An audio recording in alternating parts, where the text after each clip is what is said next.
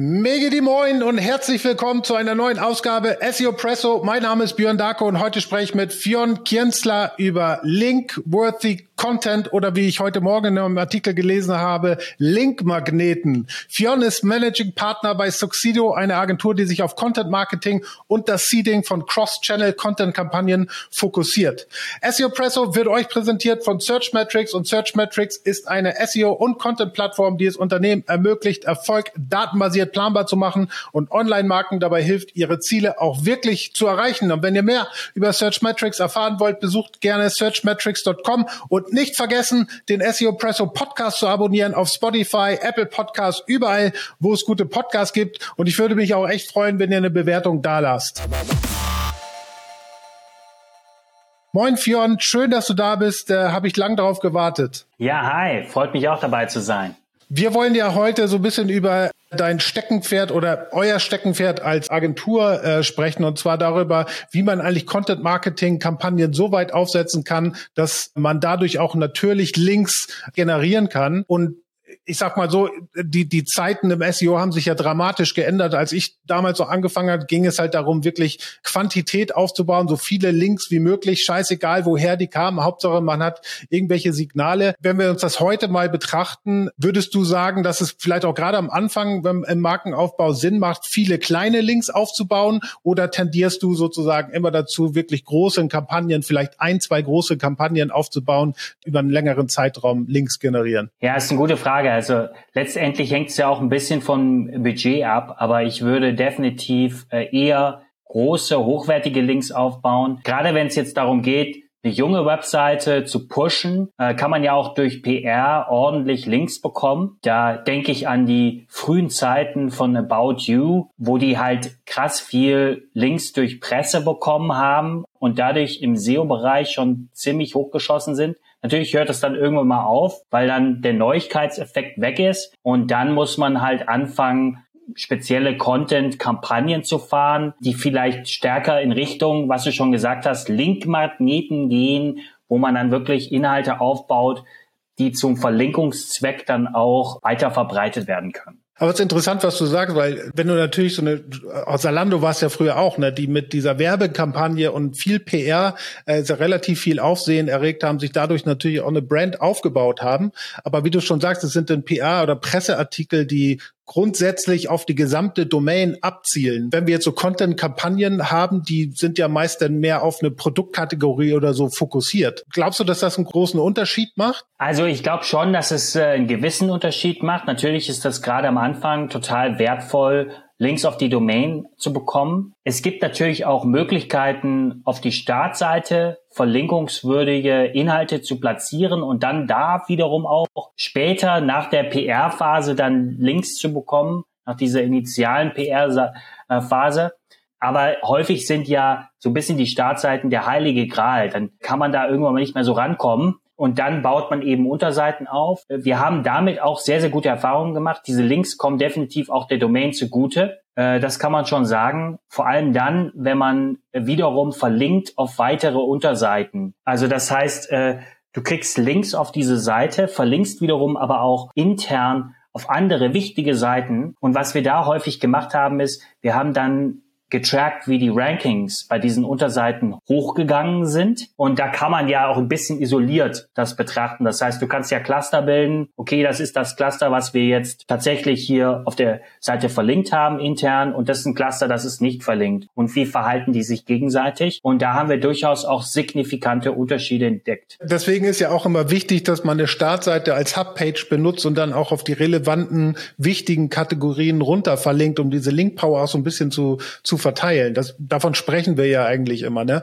Und es gibt viele Seiten, oder so sehe ich das teilweise gerade im E-Commerce, die so eine Homepage oder Startseite eigentlich sehr statisch behandeln, ne? wo sich nicht viel im Menüstruktur ändert, äh, nicht eine vernünftige Kuratierung da ist. Wer das sehr, sehr gut macht, finde ich, ist Amazon. Die haben ganz viele verschiedene Kuratierungsmodule, äh, zum Beispiel auf der Startseite, wo sie relevant, saisonal zu den wichtigsten Kategorien verlinken können. Aber wenn man jetzt so eine Content-Kampagne hat, und sozusagen eine spezielle Produktkategorie sozusagen befeuert. Ist das hilfreich? Also hältst du das für eine gute Strategie oder weitergehend nur auf die, die Hauptdomain zu gehen? Ja, also die Sache ist so, irgendwann mal ist es schwierig, wie, wie schon erwähnt, dann wirklich Links auf die Startseite oder die Gesamtdomain äh, zu bekommen mit Seeding, weil äh, irgendwann mal brauchst du dann wirklich so einen brillanten Inhalt. Also ich spreche jetzt von zum Beispiel einem E-Book oder einem Wettbewerb, vielleicht kommen wir da später nochmal dazu, aber wirklich einen brillanten Inhalt, den du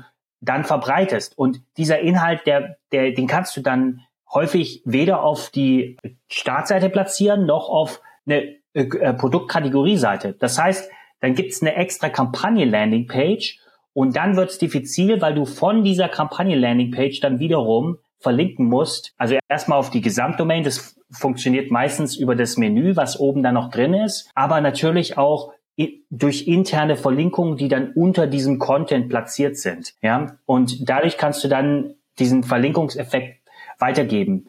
Und das Interessante ist äh, bei dieser Art von organischem Seeding, ja, das ist nicht so einfach, das zu steuern. Das heißt, in dem, im Link-Marketing sind wir es ja gewohnt, sehr stark zu steuern. Also Anchor-Texte, wo setzt sich drauf, eher Domain, eher auf eine Produktunterseite und so weiter und so fort.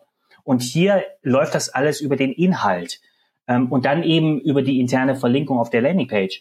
Aber es ist eben nicht so, nicht mehr so steuerbar und ich muss mich pragmatisch daran orientieren, was denn die Seiten, die das verlinken, eigentlich wollen. Ja, du hast ja mit, mit deiner Agentur, ich habe heute Morgen auf LinkedIn gesehen, ich glaube, es gibt Succeed schon seit elf Jahren, korrigier mich, wenn ich das falsch gesehen habe, ne?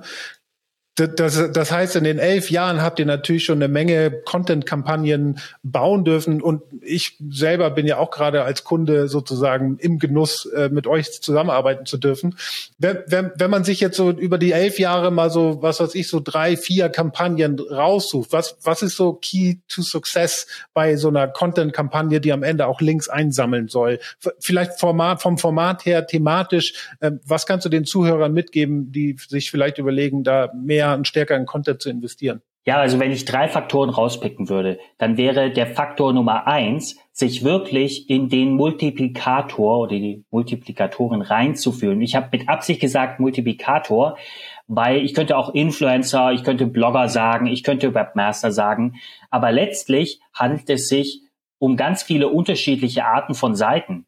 Das können tatsächlich sogar Organisationen sein, die etwas verlinken können wo man mit einer NGO spricht oder dergleichen. Das heißt, man muss sich vorstellen, das sind ganz unterschiedliche Arten von Seiten. Es kann auch ein Sportverein sein, der auf etwas verlinkt. Ja, es kann natürlich auch ein Blog sein und es kann auch ein Influencer mit Blog sein, aber das ist tatsächlich äh, interessanterweise eher seltener der Fall. Natürlich haben wir auch viele journalistische Verlinkungen, aber der Faktor Nummer eins ist, sich in diese Multiplikatoren einzufühlen und das, äh, das bedeutet, die wollen keine Werbung teilen. Die wollen nicht Mittel zum Zweck sein, sondern die wollen einen spannenden Inhalt für ihre Audience teilen. Und das äh, können sie nur machen, wenn sie von dem Inhalt überzeugt sind. Und das ist eine viel höhere Hürde, als für den Endkonsumenten etwas zu produzieren. Beispielsweise denkt man als Unternehmen häufig sehr unternehmenszentrisch. Ja, wenn man Zalando ist, dann möchte man Schuhe verkaufen, also macht man Inhalt zum, zum Thema Schuhe. Aber vielleicht ist es viel besser, äh, Inhalt zum Thema Design zu machen, weil bei Design habe ich äh, zum Beispiel Design-Hochschulen, ich habe äh, äh, Designportale, ich habe äh, ganz viele andere Arten von, von Seiten, die darauf anspringen. Und bei Schuhen habe ich vielleicht nur Blogger slash Influencer, die dann irgendwann auch mal als Spektrum beschränkt sind. Ja, mit denen arbeite ich vielleicht sowieso äh, durch irgendwelche Product Promotions auch schon zusammen. So, und das, das ist, das wäre Punkt Nummer eins. Punkt Nummer zwei ist, glaube ich, auch die Art der Ansprache. Und äh, das ist so, also was nicht mehr funktioniert, ist das einfach nur Mails raushauen, sich da nicht Mühe zu geben. Und äh, da gibt's ja auch diverse so Tools, wo man dann einfach so Namen reinmacht und sagt so, äh, hey, äh, Fionn, hier ist ein toller Inhalt, den solltest du mal verlinken. Du hast ja schon mal über so ein Thema geschrieben. Ich meine, wir alle kennen solche, solche Mails. Das funktioniert einfach nicht gut. Das heißt, es ist, weil, ich meine, über die Zeit hinweg entsteht eine Resistenz. So, die haben natürlich, so wie, wie wir beide, wir haben auch schon solche Links zu Tausenden gesehen, solche E-Mails, ähm, und äh, und was, was viel besser funktioniert, ist sehr persönlich auf die zuzugehen, ähm, zu telefonieren am besten, eine Beziehung aufzubauen, vielleicht auch nochmal einen Text extra gemeinsam äh, zu versuchen zu entwickeln, damit es auch in den Redaktionsplan von denen passt. Das, das funktioniert viel besser. Also das ist Punkt äh, Nummer zwei. Und dann Punkt Nummer drei ist auch wirklich am Ball zu bleiben. Und wir haben mal eine Statistik aufgestellt, wo wir herausgefunden haben, um die meisten Links zu bekommen, musst du viermal kontaktieren, das heißt mit nachhaken, um überhaupt dran zu kommen. Damit meine ich auch telefonischen Kontakt, um überhaupt dran, dran zu kommen. Und wenn man nur beim ersten Schluss macht, wenn man nur ein, ein Kontakt hat und dann Schluss macht, kriegt man wirklich nur 20 Prozent der Links, die man sonst bekommen hätte. Ja, und das ist auch eine Beständigkeit, die da definitiv eine Rolle spielt. Du hast jetzt natürlich sehr, drei Punkte aufgezählt, die stark in Seeding einzahlen, also Multiplikatoren nutzen, wo man weiß, dass die Links sich auch weiter verbreiten. Beim Seeding selber eine persönliche Ansprache zu halten, anstatt diese Massenmails, die wir ja auch alle über LinkedIn zum Beispiel kommen, die immer gekonnt ignoriert werden oder eigentlich ja auch eher Wut in einem nachher aufkommen lassen. Und das dritte, was du gesagt hast, ist halt auch so eine, so eine konstante am Ball bleiben. Wenn wir jetzt über ein Format sprechen, deine Erfahrung über die letzten elf Jahre, was sind so richtig gute Formate, inhaltlich vielleicht auch, die äh, eine gute Content-Kampagne ausmachen, die am Ende des Tages auch Links einsammeln? Ja, ist eine gute Frage. Also für mich gibt es die Was-Ebene und die Wie-Ebene. Und auf der Was-Ebene, da gibt es tatsächlich Formate, die funktionieren ganz gut, wie zum Beispiel, dass wir, wir sagen E-Books. Interessanterweise, weil manche Leute sagen, wer liest sich noch so ein PDF durch, so ein langes? das sagen so die Zyniker. Und da gibt's genug Leute, die das durchlesen und vor allem die Multiplikatoren sehen das als sehr glaubwürdiges Format. Ich glaube, da spielt so ein bisschen auch Marketingpsychologie eine Rolle. Dann ist sicherlich sowas wie ein Wettbewerb auch gut. Das ist wie so ein Inhalt, wo ich ein großes Engagement habe. Ich habe das schon mal erwähnt, so ähm, hinsichtlich Zalando beispielsweise habe ich gesagt, es ist viel besser, wenn die mit Designern arbeiten. Wie wäre es, wenn die einen Designwettbewerb machen? Da hast du ein gutes Engagement, kannst tolle Links erzeugen. Sowas ist natürlich auch sehr gut. Und sowas wie Infografiken ist sehr beschränkt. Das funktioniert nur in ganz, ganz bestimmten Kontexten. So hat man ja früher auch immer die Linkbaits gebaut, ne? Eine Infografik rausgehauen, wo man dann in, in, in dem, in dem iFrame einen Link geplatziert hat. Ja, genau.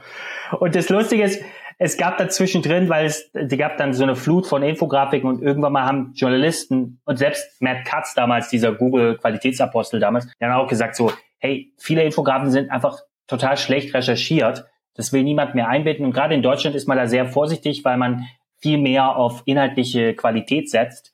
Also da spielt Glaubwürdigkeit einfach eine sehr große Rolle. Und dann gab es irgendwann mal auch eine Infografik über Infografiken. Ja, da stand sowas drauf wie a crap load of irrelevant data put together in a big vertical image und sowas. Ja, a pie chart of something. I don't know what. und äh, also da gibt's, äh, da gab's dann Infografiken, die sich lustig machen über Infografik. Aber es gibt tatsächlich äh, bestimmte Infografiken, die funktionieren noch und das sind meistens so mehrwertstiftende Inhalte, die sehr lokal orientiert sind. Beispielsweise eine Flohmarkt-Infografik für Berlin oder sowas. Das ist sehr spezifisch, es ist sehr lokal und hat dafür einen Mehrwert, weil es eine schöne Map ist. Und, und so funktioniert das halt. Und, und das ist so ein bisschen die Was-Ebene. Und auf der Wie-Ebene, da spielt natürlich sehr, sehr viel Erfahrung äh, rein. Da haben wir auch äh, entsprechende Hooks identifiziert, wo wir sagen, was funktioniert gut. Ja, ist zum Beispiel der, der Informationsnutzen muss extrem hoch sein. Sowas. Oder Betroffenheit kann ein Hook sein. Ähm, also das sind so, so Hooks, mit denen wir dann arbeiten. Und da hast du schon recht. Wir haben äh, mittlerweile über 500 Kampagnen umgesetzt. Das heißt, wir haben dann viele Erfahrungen gesammelt darüber, welche Hooks einfach funktionieren. Ja. Das mit dem Lokal, das ist schön, dass du das sagst, weil äh, das sind tatsächlich, also es gibt zwei wirklich gute Link-Kampagnen, die ich jemals mit Team zusammen gebaut habe. Und die eine hat auch einen starken lokalen Bezug. Ich habe mal ein Jahr in England gelebt und in England, in London insbesondere, nehmen sie immer die, die Tube Map und packen dann auch so Flohmärkte, Pubs und so weiter mit ein. Und als ich dann in der Schweiz gearbeitet habe, haben wir für die Stadt Zürich, glaube ich, ich weiß nicht, ob es Luzern oder Zürich war, die Bushaltestellen-Map oder die Tram-Maps, das Tram-Map genommen und an jeder Station haben wir dann eine Restaurant-Empfehlung bekommen. Und da haben nicht nur die Restaurants haben das dann aufgenommen und haben gesagt, oh, guck mal hier, Ricardo hat uns mit als Top-Restaurant äh, berücksichtigt, sondern auch äh, so Ausgehmagazine haben das tatsächlich verlinkt und genutzt und darüber geschrieben und so. Es war sehr erfolgreich, weil es einen lokalen Bezug hat. Man konnte sich damit identifizieren und war halt eigentlich eine gute Idee. Und dann haben wir das nachher auch interaktiv gestaltet, äh, Ähm, und du konntest ja dann noch eine Version machen, die du sozusagen in Maps schon integrierst. Das heißt, wenn jemand in Google Maps oder in, ich weiß gar nicht, ob es Google Maps war schon lange her, äh, wo du dann äh, ja individuelle Karten sozusagen abspeichern konntest. Das war eine, eine extrem gute Kampagne. Und das zweite, das war zu Weihnachten zum Thema Infografik. Da haben wir die äh, als Weihnachtskampagne die äh, letzten fünf, die, äh, die besten oder die meistverkauften äh, Kindergeschenke der letzten 25 Jahre in so einer Timeline aufgezeichnet. Hattest du dann irgendwie so Nintendo, ein Game Boy und all diese ganzen Sachen und die ist auch schweinegut gelaufen. War eine richtig, richtig gute Weihnachtskampagne. Ja, das ist cool. Ja, solche Sachen, es ist halt, wenn du es richtig gut machst im Detail, dann funktioniert sowas. Und natürlich gerade dieses Zürcher Beispiel, das finde ich spannend, weil in der Schweiz gibt es ja auch nicht so viel Verlinkungsmöglichkeiten. Ähm, und wenn, dann ist es irgendwie doch sehr äh, lokal. Und, ähm, und da ist halt so eine Map fantastisch. Also äh, wenn man sowas macht. Du hast ja schon gesagt, was, was funktioniert gut und geht man bei euch auf die Webseite, dann fällt einem sofort ins Auge. Es wird beschrieben, wie ihr sozusagen diese Kampagnen aufsetzt und es gibt da einen Satz, der sagt, dabei verfolgen wir mit allen Kampagnen ein klares Ziel, Erfolge messbar machen. Jetzt ist natürlich das super wichtig für alle, die irgendwie Geld dafür ausgeben. Ähm, aber wie konkret macht ihr es messbar? Wie konkret ähm, messt ihr, ob so eine Kampagne wirklich auch einen Return bringt für denjenigen, der dafür Geld zahlt? Ja, also es gibt da für mich zwei Ebenen. Auf der einen Seite geht es ja darum, erstmal habe ich wirklich sehr, sehr gute Links erzeugt. Und du musst dir immer vorstellen, das ist so wie beim Dart, weil es organisch ist, dass du nicht immer ins Schwarze treffen kannst. Das heißt, du hast es zu tun mit einer Wahrscheinlichkeit und es geht darum, wie viel gute Links kannst du eigentlich mit so einer organischen Kampagne überhaupt erreichen? Weil im Link-Marketing, da ist es ja relativ einfach. Da hast du eine Liste von Links, die kannst du dir dann kaufen und auswählen. Und dann kaufst du sie dir und dann ist fertig. Und da ist die Wahrscheinlichkeit recht hoch, dass du sie auch bekommst, weil du Geld dafür bezahlst. Aber im Seeding musst du halt überzeugen. Und äh, das heißt, das ist auch ein Erfolg. Du hast ja so ein bisschen so das Problem, dass Agenturen ja, sagen wir mal, die stecken dann Aufwand da, da rein, aber die haben nicht so dieses Ownership, dann so eine Kampagne erfolgreich umzusetzen, äh, häufig. Und ähm, wir haben das so gelöst, dass wir es so machen, dass wir wirklich nur bezahlt werden, wenn wir einen erfolgreichen Link generieren. Und es setzt einen extrem hohen Anreiz. Wir haben auch quasi ein Bonussystem für unsere, die Leute, die, die das Seeding dann machen. Es setzt dann sehr hohe Anreize, dass wir wirklich performant werden, weil wenn wir es nicht sind, dann haben wir quasi wie so ein Minusgeschäft. Und das ist, glaube ich, das ist wichtig. Das bedeutet Erfolg für uns dieses wirklich hochwertige Links auch zu erzielen, aber auch dafür ein Ownership zu haben. Das andere, und ich glaube, das ist dir, glaube ich, darauf zielst du hinaus, ist dann natürlich die Effekte zu messen. Und da hast du völlig recht. Da ist die Messbarkeit tatsächlich nicht immer so einfach. Ich habe ja schon schon mal so ein Beispiel aufgezeigt, dass es gibt, gibt verschiedene Arten Messungen zu machen. Meine Lieblingsmessung ist, wenn man eigentlich in einem autarken Umfeld arbeiten kann. Das habe ich mal für ein großes Unternehmen gemacht, dass ich, die haben also nie, keine andere Maßnahme getroffen. Die haben nicht Content aufgebaut, die haben an der technischen Infrastruktur nichts gemacht und die haben im Ranking relativ lange stagniert, bevor wir mit dem Seeding angefangen haben. Und dann haben wir halt Links auf spezifische Unterseiten gebaut, die gepusht werden sollten.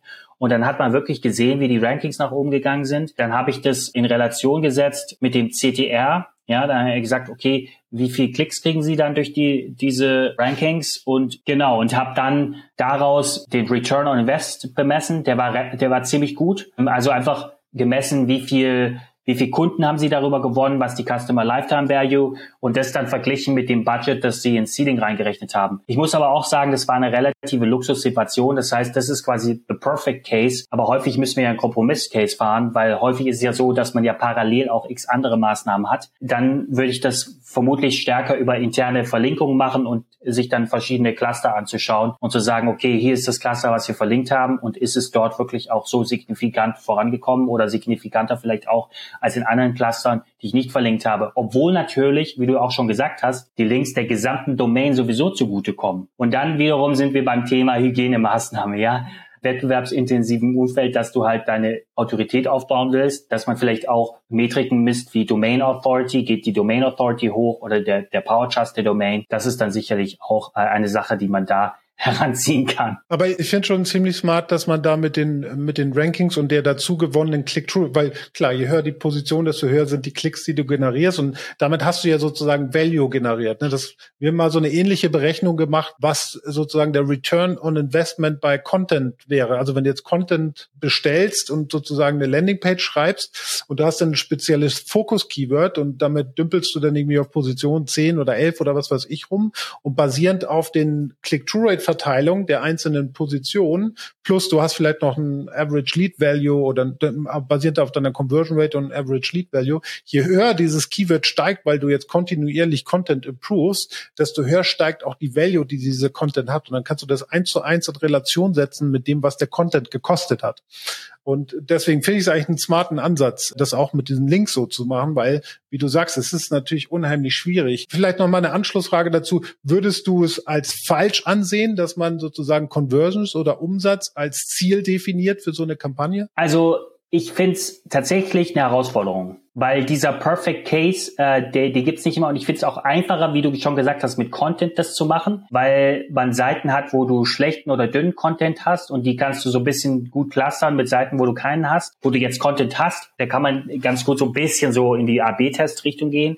Und bei Links ist es tatsächlich ein bisschen schwieriger, weil es noch ein bisschen länger dauert. Das ist so wie eine Medizin nehmen, ja, irgend, ich weiß nicht so, oder Nahrungsergänzungsmittel dass, dass man länger nehmen muss, dass, dass man dann fit wird und in den ersten, ich weiß nicht, vier, vier, sechs Wochen spürst du halt noch nichts und dann gibt das so einen dauerhaften Effekt, der nach oben geht. Das heißt, ich sehe das als eine Herausforderung an. Ich würde wahrscheinlich, wenn ich jetzt selber in der internen Head of SEO Position wäre, dann würde ich das tatsächlich messen, aber ohne es vorher anzukündigen, weil ich mir wohl bewusst wäre, dass andere Faktoren da auch mit reinspielen, die ich vielleicht nicht berücksichtigen kann. Und dann, wenn es, wenn ich aber merke, da ist eine Messbarkeit und es lässt sich auch rausklustern, dann würde ich es präsentieren. Finde ich gut. Schön umrandet das Ganze. Lass uns zum Schluss nochmal, letzte Frage an dich. Äh, lass uns zum Schluss nochmal ein bisschen auf Seeding eingehen. Und du hast ja schon so drei Key Factors genannt. Und ich hatte mal witzigerweise mit Giselle Navarro, sie ist, arbeitet auch in einer Agentur, die sozusagen nur sich darauf spezialisiert hat, äh, Content Marketing als Kampagnen Links zu setzen. Sie habe ich mal gefragt in, in einem Podcast auch zusammen, was das Seeding angeht. Und da hat sie gesagt, die Content Marketing Kampagnen, das ist eigentlich der einfachste Teil. Das sind vielleicht 40 Prozent von der gesamten Arbeit. 60 Prozent der Arbeit ist wirklich das Seeding. Und auch sie hat gesagt, wie du, dass es halt wirklich wichtig ist, dass man eine individuelle persönliche Ansprache hat. Jetzt hast du ja gesagt, ihr habt sozusagen schon ein großes Netzwerk aufgebaut an unterschiedlichen Leuten, die ihr kontaktieren könnt. Ich habe aber auch auf eurer Internetseite gelesen, dass ihr sozusagen eine skalierbare Lösung selber gebaut habt. Und da würde ich gerne nochmal drauf eingehen, wie diese skalierbare Lösung im Seeding aussieht. Also es ist tatsächlich sehr, sehr spannend, weil wir hatten am Anfang tatsächlich immer wieder große Bottlenecks, weil du hast ja unterschiedliche Kunden, unterschiedliche Themenbereiche und du brauchst eigentlich immer neue Links. Das heißt, selbst bestehende Kontakte sind gut, aber selbst wenn du inhaltlich bei demselben Kunden eine andere Kampagne machst, machst beispielsweise es handelt sich jetzt um sowas wie Otto und einmal hast du eine Gartenkampagne und einmal hast du eine Fashionkampagne. Das sind wieder komplett neue Links. Und jedes Mal musst du ja irgendwie wieder neue einzigartige Links erhalten. Und das steht so ein bisschen im Widerspruch äh, von der Skalierbarkeit, die man vielleicht hat, wenn man x äh, tausende Kontakte eben immer wieder angehen kann. Wir haben uns dann dafür tatsächlich ein CRM gebaut, also es gibt ja auch die oder gab auch diverse andere Lösungen, wo man sehr standardisiert Linksanfragen platzieren konnte, aber die waren uns ein bisschen zu spammig, also im Sinne von, das waren so automatisierte Tools und die waren nicht individuell genug. So haben wir dann uns ein eigenes CRM gebaut und äh, das verknüpft mit dem ERP und das ist im Prinzip muss man sich das vorstellen, man kennt es ja aus so CRMs wie so Sales Pipelines, ja kommt dann oben rein oder immer weiter runter und dann siehst du auch die Wahrscheinlichkeiten und du siehst, welche Person im Seeding wie performt und das macht alles extrem messbar. Und dann siehst du auch, welche Kampagne performt gerade nicht, also wo musst du mehr Ressourcen reinbringen, wo musst du vielleicht inhaltlich noch was ändern, damit es jetzt klappt. Und das glasklar zu messen hat bedeutet, durch diesen Effizienzvorteil, dass da doch Skalierungseffekte damit reingekommen sind, so dass es halt möglich ist, mehrere und große Projekte äh, dort zu machen und ganz, ganz viele Themenbereiche abzudecken. Natürlich mit jedem Link, den du gewinnst, hast du wieder einen neuen Kontakt, den du dann irgendwo mal aus dem System dir rausholen kannst und wieder angehen kannst. Das ist natürlich dann auch ein zusätzlicher Multiplikationseffekt. Ja, super cool. Fionn, ich danke dir vielmals fürs Gespräch. It's been a blast. Äh, war sehr nett, mit dir zu sprechen. Falls ihr da draußen Interesse habt, dann Content-Marketing-Kampagnen, die Links generieren, schreibt den Fionn an. Der ist überall zu finden. Und äh, bedanke mich, dass du da warst. Äh, bedanke mich bei euch fürs Einschalten. Wir sehen und hören uns nächste Woche wieder bei SEO Presso. Ciao.